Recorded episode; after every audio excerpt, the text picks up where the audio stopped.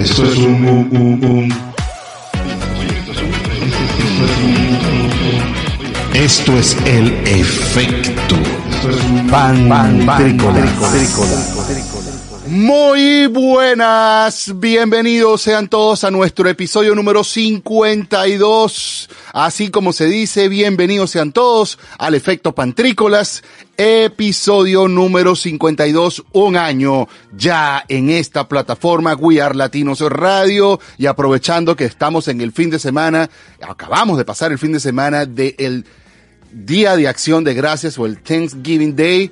Les quiero dar las gracias a ustedes que nos escuchan, les quiero dar las gracias a ustedes que nos apoyan, les quiero dar las gracias a ustedes, We Are Latinos, a los panas en Utah, a los panas en Venezuela, a los panas acá en California, a los panas en todos lados que nos han estado apoyando, escuchando, soportando, a los invitados que han estado aquí con nosotros alrededor, alrededor de este año que ha pasado ya completo y esta ha sido la celebración y aquí va a empezar no solamente en este episodio, sino en el que viene y en el que viene, o sea, en el 50 y, o sea, este es el 52, en el 53, en el 54 y probablemente en el 55 vamos a seguir celebrando nuestro primer año de El Efecto Pantrícolas por wearelatinosradio.com. Muy bien, muy bien, muy bien, muy bien. Me siento muy contento y además de que hoy, día lunes, hoy día lunes, noviembre 29, hay que también decirle a los amigos feliz Hanukkah al día de hoy, porque hoy se está celebrando el comienzo del Hanukkah. Bienvenidos entonces sean todos al efecto Pantrícolas, episodio número 52. Hoy tengo una interesante, eh, eh, digamos, sección de proyecto Link Venezuela, porque así como en la semana pasada empezamos a abrir nuestro, nuestro espectro, nuestro compás a lo que es a Proyecto Link Latinoamérica, en el episodio pasado también, por supuesto, si lo ven en orden en nuestro podcast, aprovecho para invitarlos a que nos busquen como Pantrícolas en todas las redes sociales y les digo que nos busquen también en Spotify o en cualquiera de las cadenas de podcasting como Pantrícolas y ahí nos va a encontrar. Como todo un falta respeto que soy, no me había presentado, les habla desde la bellísima ciudad de Albany en la bahía de San Francisco, les habla delante de este micrófono David Cira, arroba pantrícolas, de nuevo en todas nuestras redes sociales. Entonces, como les contaba, este día de hoy estoy muy contento porque estamos también haciendo, bueno, quise traerles a ustedes en nuestra sección Proyecto Link Venezuela, les quiero traer, les quiero invitar a que se queden conectados con nosotros después de esta musiquita que nos va a colocar el DJ Pay. Eh, una entrevista que hicimos en colaboración o que hice en colaboración junto a Venezuela Diaspora Project, que es otro, otro podcast que también es, eh, digamos, producido por Pantrícolas y bueno, en colaboración con, con nuestro amigazo Jesús Bolívar Chueto que estuvo sentado o estuvimos sentados con, con Bobby Comedia hablando un poco de los NFTs. Y hablando de esto de los NFTs, quise hacer unos cuantos cortos de esa entrevista que tuvo previamente a la, a la que hice en colaboración con él, con, con Bobby, este, y con Chueto, por supuesto, hicimos los tres y es la que van a escuchar a continuación. Y es por ello que quiero entonces también regalarles un extracto unos extractos informativos de lo que significa, de lo que fue la entrevista también que tuvo Chubeto con, con Bobby acerca del proyecto de los Monsters y que me encantaría invitarlos a que por lo menos lo miren, a que lo observen. Es este proyecto de NFTs, de lo que significa un Non-Fungible Token. Eso lo podemos conversar en otro lado. Pueden, los invito también a que miren nuestro próximo episodio del podcast nocturno, donde vamos a estar hablando un poquito de los NFT también. Entonces, les quiero dejar aquí unos extractos de ciertas, de ciertas, eh, digamos, conceptos que estuvo trabajando eh, Bobby en esta entrevista con Chubeto.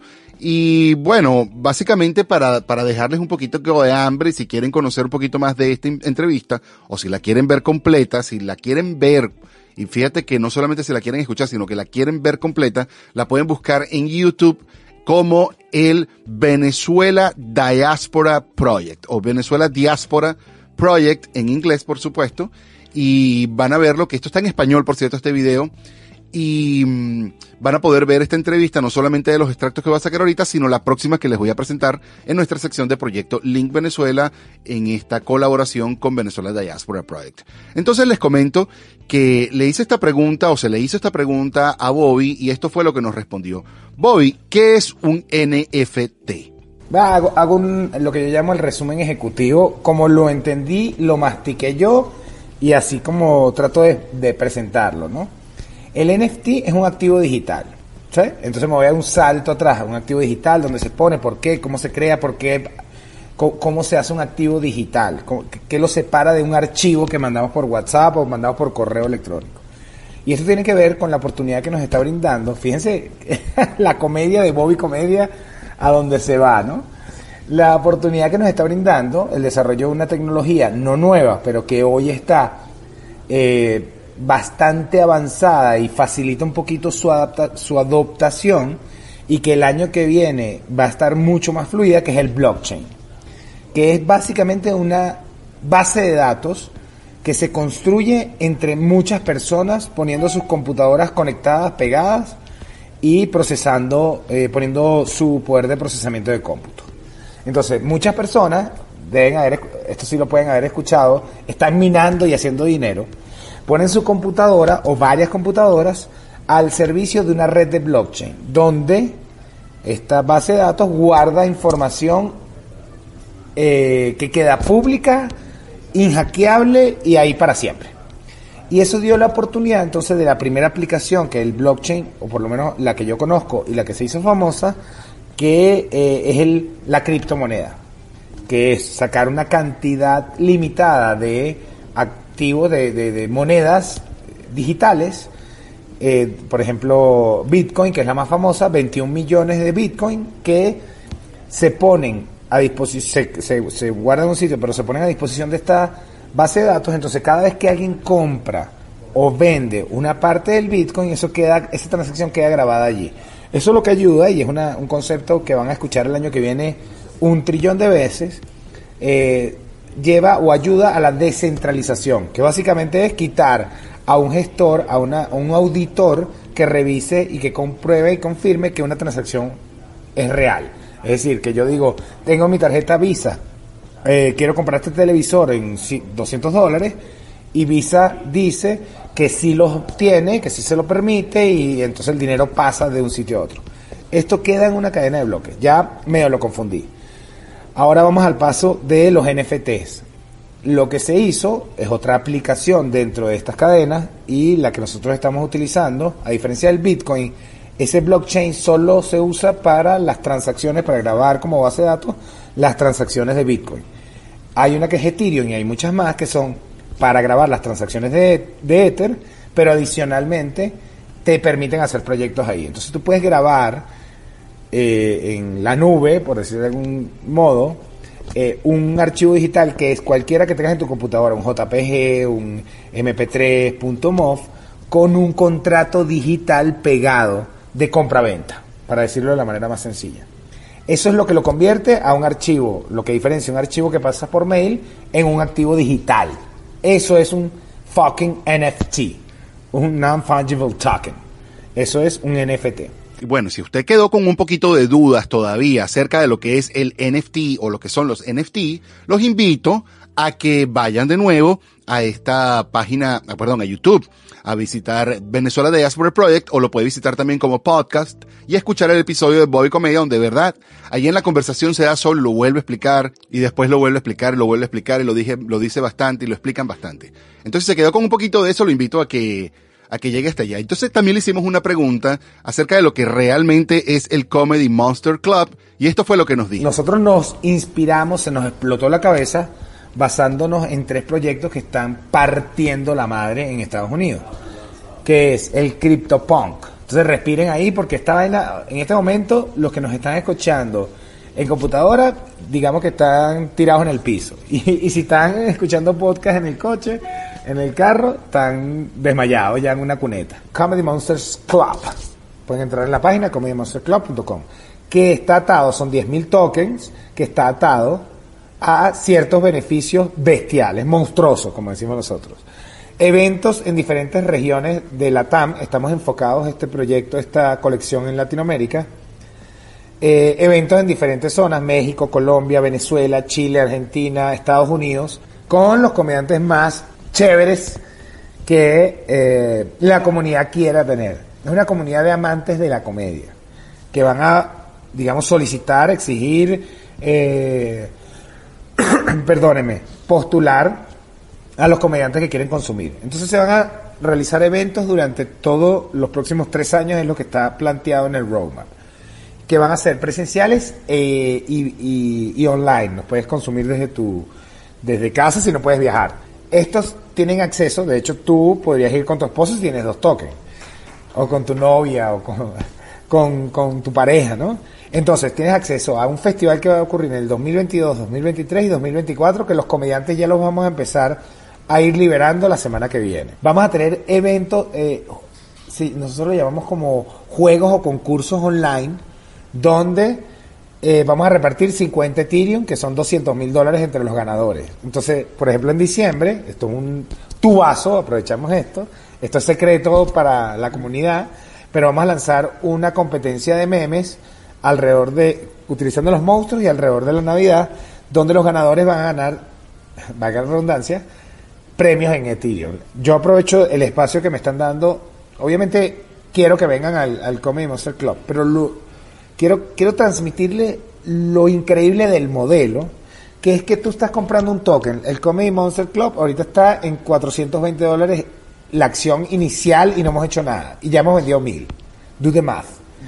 Entonces, ya tienes a 600 personas que arriesgaron, que confiaron en ti, que se convierten ya en los mismos generadores de valor para que suba la acción del club. Es ganar, ganar, es una demencia. Entonces ellos mismos posteando los memes, compitiendo, diciéndole a la gente que le dé like, que lo retuitee, perdonen, hace que la marca levante su precio. Y ellos ganan. Y bueno, eso fue un poco del extracto de la entrevista que tuvimos con Bobby Comedia en el Venezuela Diaspora Project. Los voy a dejar con un poco de musiquita que nos va a colocar el DJ Pay y luego los invito a que se queden con nosotros en nuestra conexión proyecto Link Venezuela, la red de venezolanos más divertida del mundo, donde hicimos este colaborativo con Venezuela Diaspora Project y quedó esta entrevista bien, bien, bien buena. Les adelanto, este día de hoy no tendremos, por lo largo que quedó el episodio, no vamos a tener microdosis de salud, así que los dejo con muchísimo cariño y fraternidad.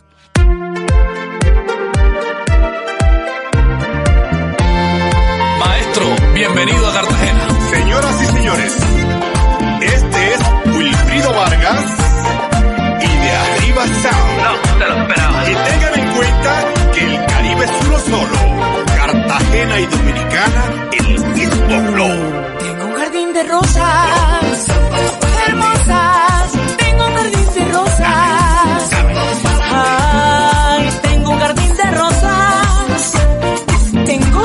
Tengo violetas. Tengo pompones. También me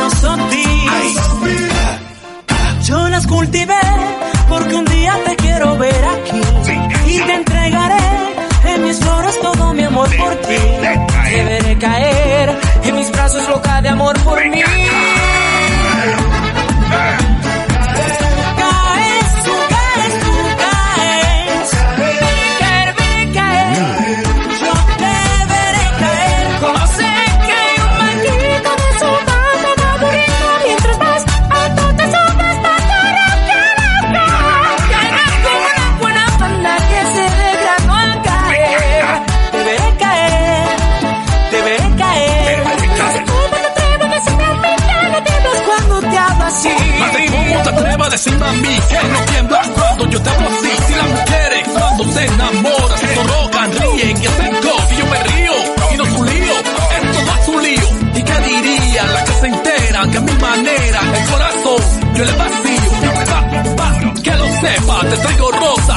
Violetas, ramilletes de Diosotti, también pompones, de todo mi cariño lo que compone. No soy romántico ni tampoco playboy. Pero todas las muchachas siempre van donde yo voy. Y me detengo en cualquier lado. Se me acercan con un helado. Quieren conquistarme con un hechizo. Sencillo, pero déjame decirte que tengo dinero en el bolsillo. Bolsillo, CQPM, que mejor que de Wilfrido. He superado la riqueza de los Trujillo. Que no lo digo porque soy hombre sencillo. Sencillo, sencillo, elegante, rico y sencillo. Tan sencillo como un jardinero que vive de flores en flores. Escogiendo la más bonita para el amor de mis amores.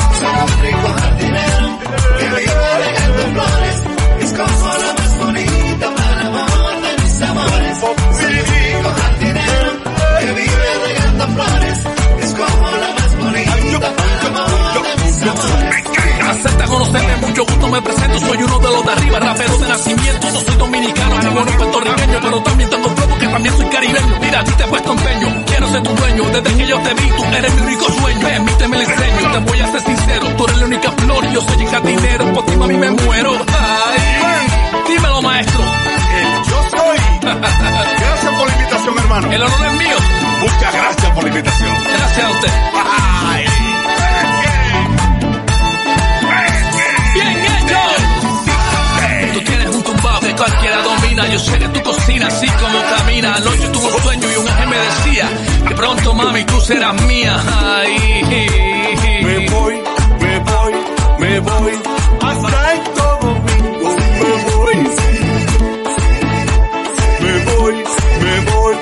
para Cartagena. Voy para Cartagena. Voy para Cartagena. Yo me voy. Usted quiere conocer esta gente. Frido.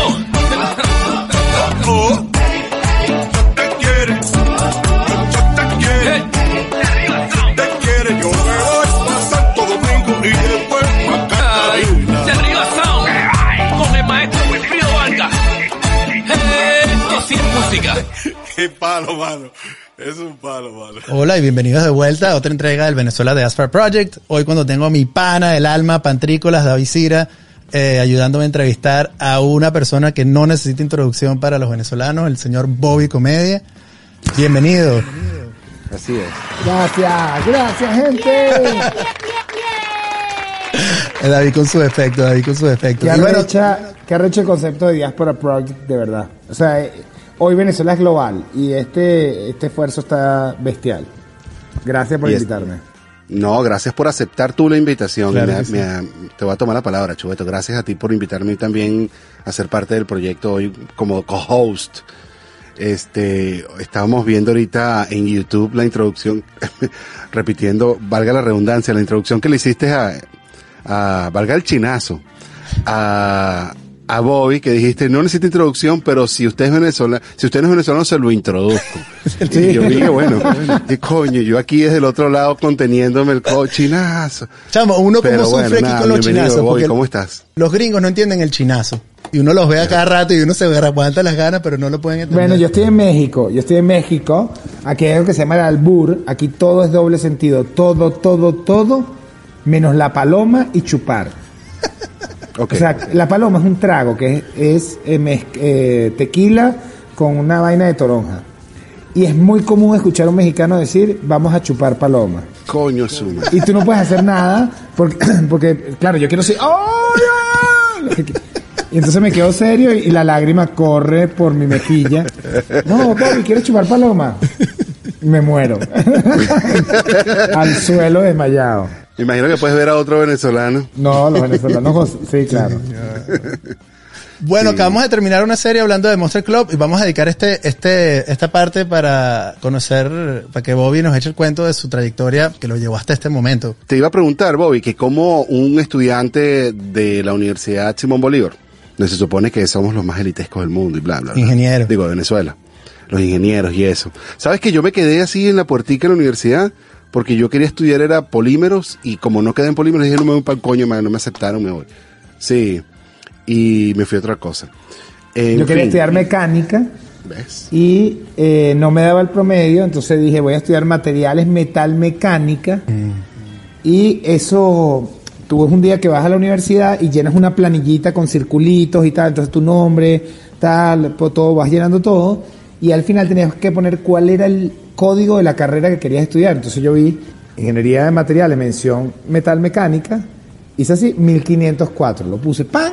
Y cuando llego al resultado, dice entró directo, solo habían entrado directo a esa carrera tres personas, entré en Ingeniería de Materiales mención cerámica. O sea, nadie había puesto 1504, sino dos carajos que están locos y yo, porque me equivoqué porque soy un pendejo.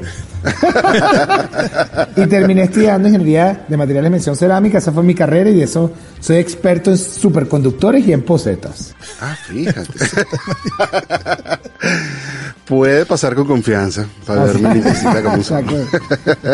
Ese era el chiste de todos los profesores cuando entraban. Me imagino, el clásico. Nada, te preguntaba que cómo llegas tú al mundo del stand-up, cómo, cómo entras tú a este mundo, cómo te anotas a, a inventarte una rutina, a inventarte un... O, o- o te entrenaste antes o agarraste como que lo que viste lo que hizo Sicilia y dijiste, yo también puedo hacer esto.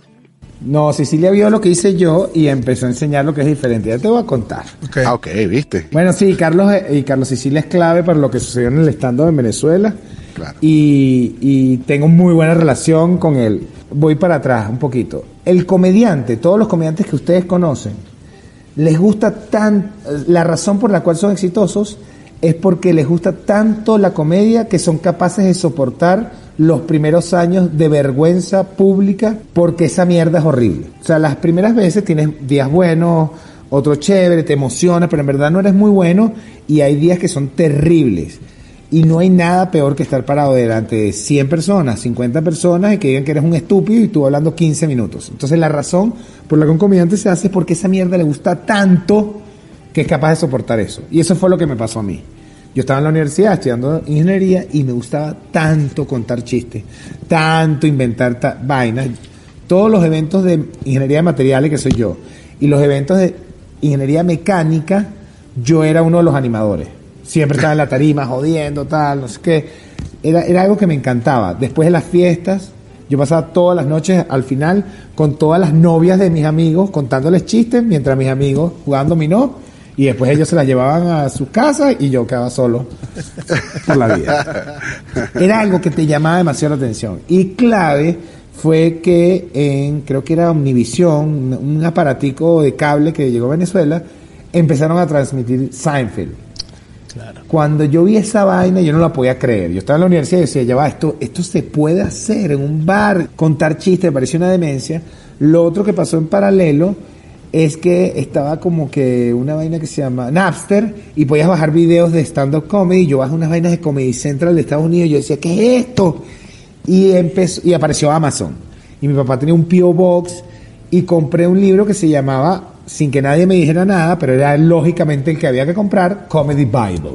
Este es el que hay que comprar, Comedy Bible. Así mismo. Anótalo, David, anota la tarea. Aquí lo tengo, Judy Carter. Es de Judy Carter, está muy bien explicado. Entonces eso me llega a mi casa, un ingeniero que no había hablado nunca con nadie de stand-up y empiezo a leer la vaina, cómo se escribe, no sé qué. Y mira clave que dijiste Carlos Sicilia, de repente voy por Sabana Grande y veo un papel en el piso que dice, hoy clase gratuita de Late Night Shows. En una par- eh, era la versión vieja de hacer un webinar. Agarrar un papelito y tirarlo enfrente de la vaina Y que la gente lo consiguiera.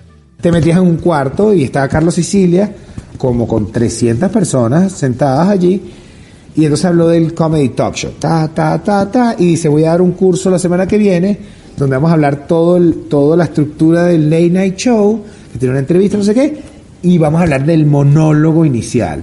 Y dije, de aquí soy. Me inscribí en el curso, y eh, en verdad fascinante lo que sabe Sicilia del Late Night Show. Tenía una vaina bestial, pero no le dio tiempo de hablar del stand-up y del monólogo. Se acabó el curso y ya me votaron. Y yo sí, había, había que llevar un VHS para que te grabara tu rutina que ibas a hacer ahí, que era lo que- por lo que yo soñaba. Y en ese curso estaba una persona que se llama Rubén Morales. Rubén Morales está, está en paralelo en comunicación social pensando igual que yo. Ok. No el futbolista. No, no. Luego de casualidad también me entero de un curso que va a dar un escritor de La Rochela, que se llama Sergio Yablón, que hoy en día es el desarrollador de contenidos de, Univis- Univisión Español, de todos los premios Los Nuestros, Juventud, tú sabes en la serie. Y era el, director de escritores de La Rochela, yo no lo podía creer. Me, me voy a ese curso y está Rubén sentado ahí. Y allí fue el clic, nos vimos y Rubén me dice, tú fuiste al otro curso, ¿qué es lo que quieres hacer tú? Y yo, bueno, estando. Y él me dijo, yo también. Y de ahí nos empezamos a ver dos, tres veces por semana, escribir rutinas, va, no sé qué y tal, tal.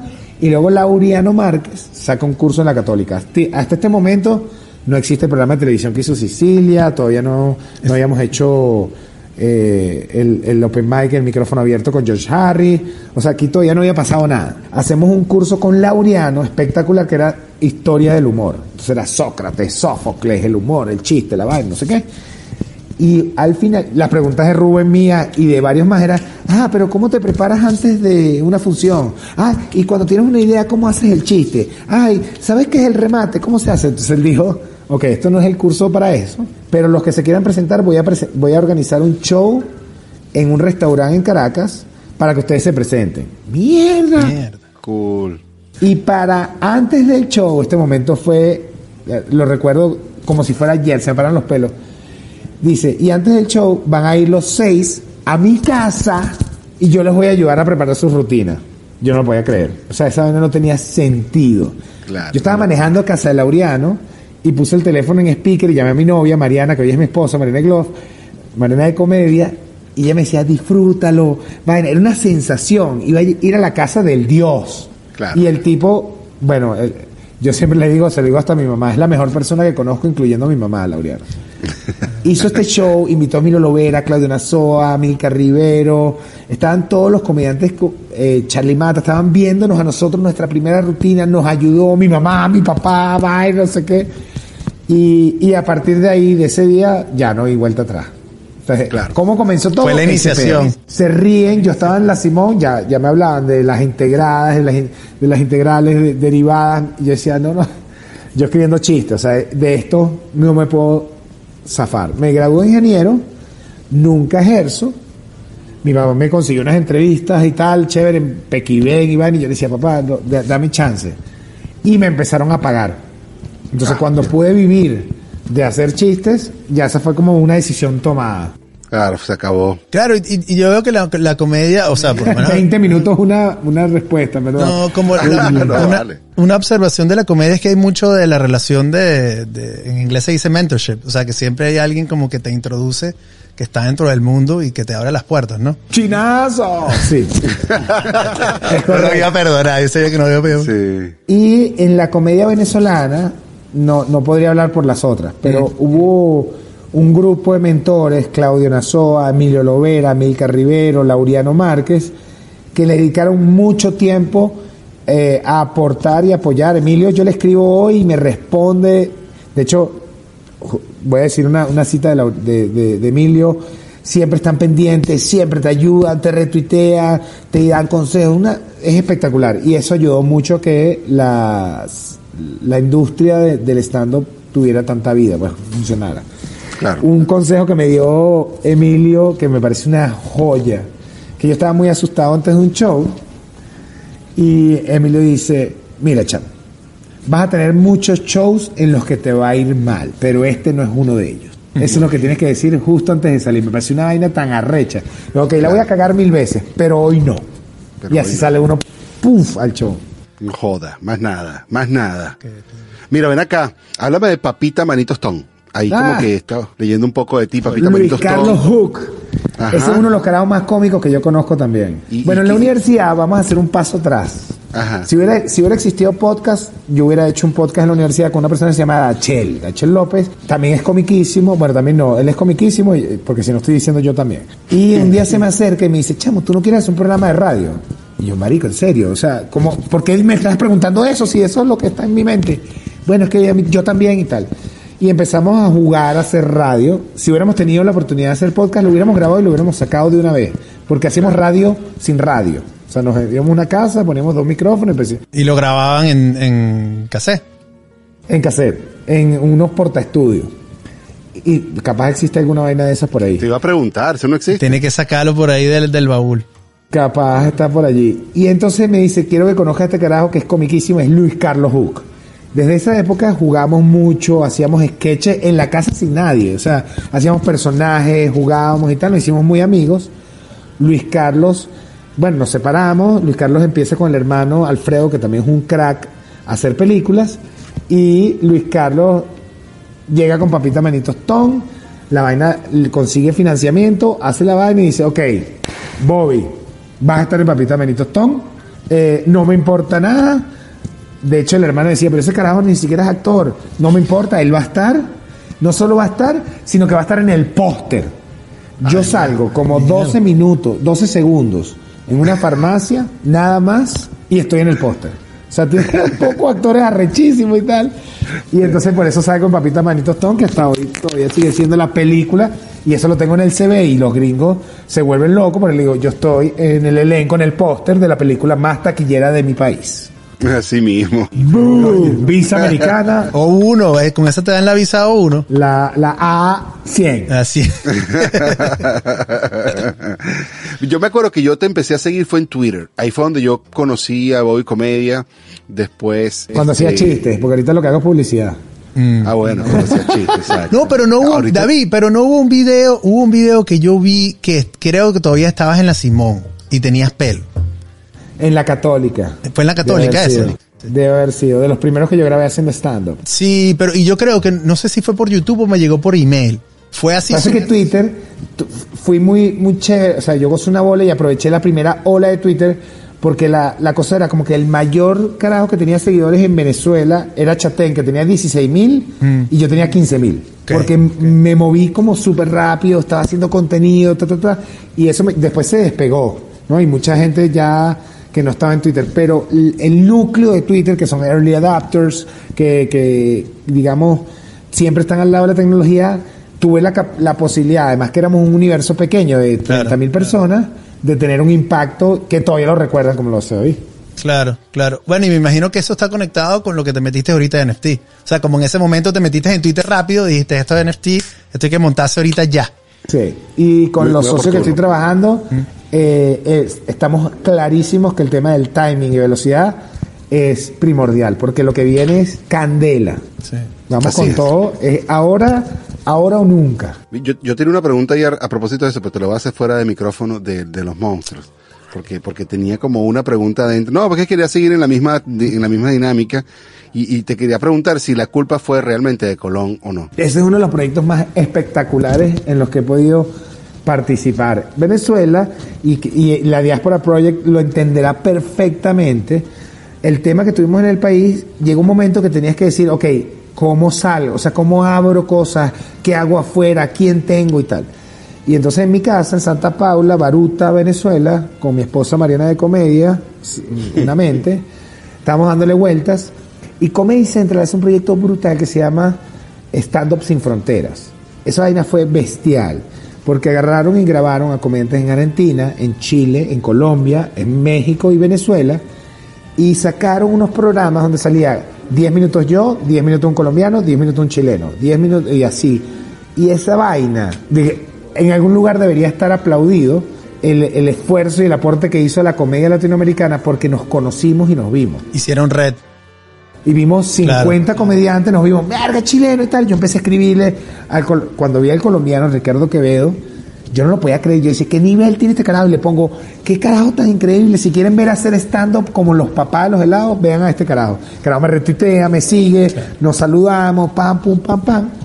Y entonces Mariana dice, vamos a hacer un proyecto donde unamos a varios. Entonces, la culpa de Colón, nos escribí, le escribí correo, Mariana y yo a Ricardo Quevedo, Roberto Flores de México, Fabricio Copano de Chile y Fernando Sangiao de Argentina.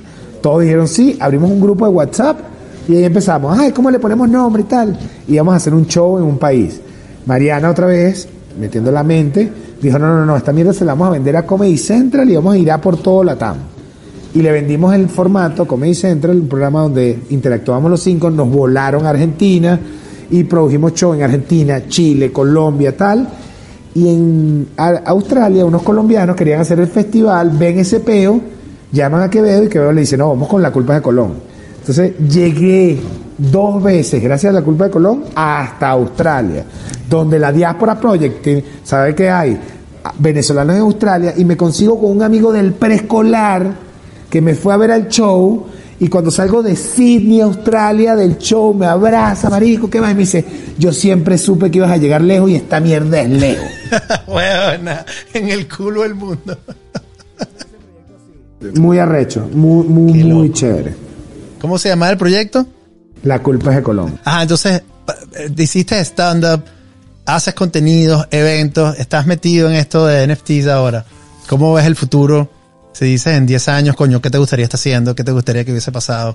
Cuña, me gusta demasiado hacer comedia. Mm. El, el tema corporativo me, me chupó, me gusta mucho. Yo lancé una plataforma que se llama Go Live, que vende boletos, ahorita hacemos eventos en streaming, que se pega completamente con lo que estamos haciendo en el Comedy Monster Club, donde los eventos que vamos a transmitir en vivo, yo puedo traer la plataforma, tengo el know-how y tal.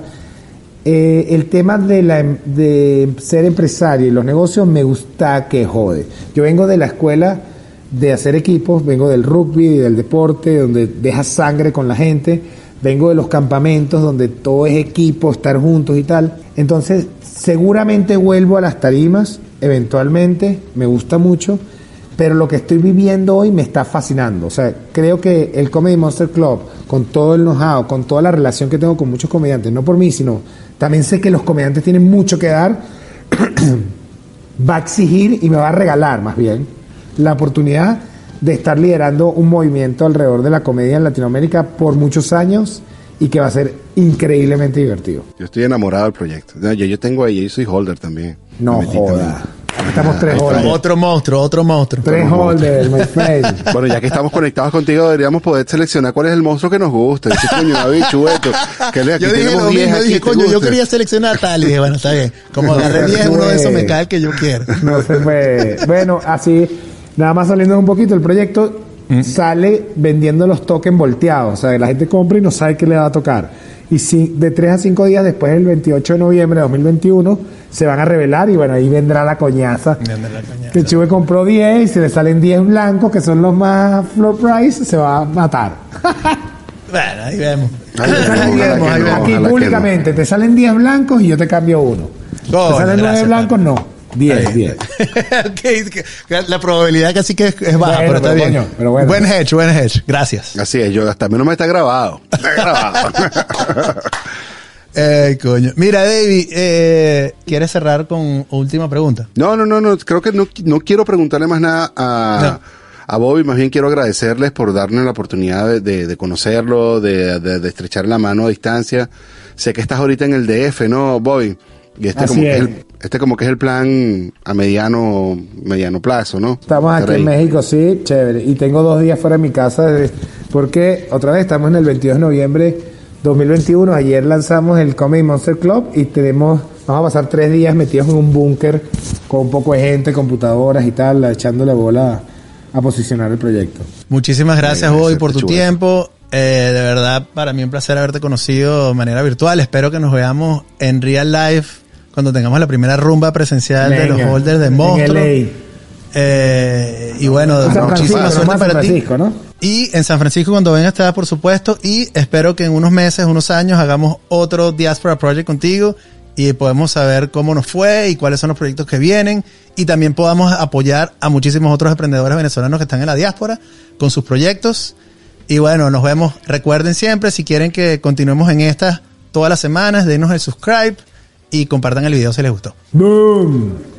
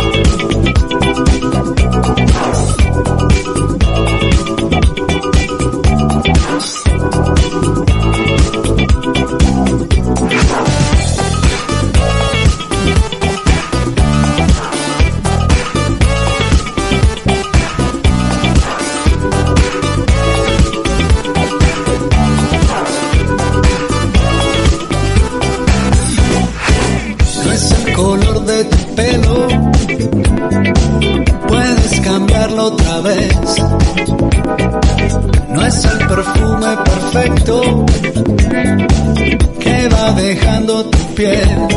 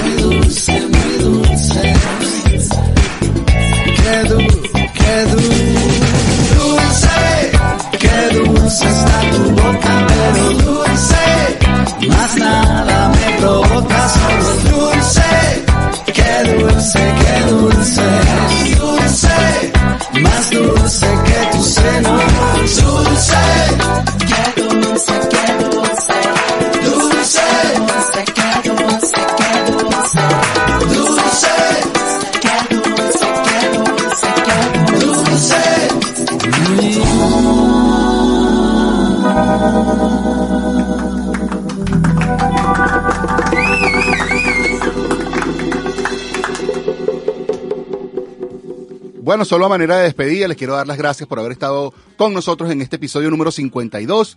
Les recomiendo y les invito a que nos visiten en todas nuestras redes sociales como arroba pantricolás. Les recuerdo que les habló David Cira desde la bellísima ciudad de Albany en la bahía de San Francisco, California. Arroba pantricolás en todas, todas, toditas las redes sociales. Se les quiere muchísimo cariño, fraternidad. Les recuerdo con todo cariño y con toda fraternidad que todos los sueños que ustedes se propongan se pueden lograr si hacemos lo siguiente. Constancia, constancia y constancia. Esa es la llave de todos los éxitos, la constancia y la determinación y poner el objetivo, saber a dónde vamos y allí es donde vamos a llegar. Se les quiere muchísimo. Cariño, fraternidad, espero que lo hayan disfrutado. Ya saben que pueden escuchar este episodio y todos los demás en arroba pantricolás o en pantricolás en todas las cadenas de podcasting. También nos pueden encontrar en YouTube como Efecto Pantrícolas y por supuesto seguir conectados todos los lunes por aquí por wearlatinosradio.com donde juntos somos más fuertes. Bye bye. Y esto fue el efecto. Sí, esto fue un efecto. ¿De qué efecto me estás hablando tú?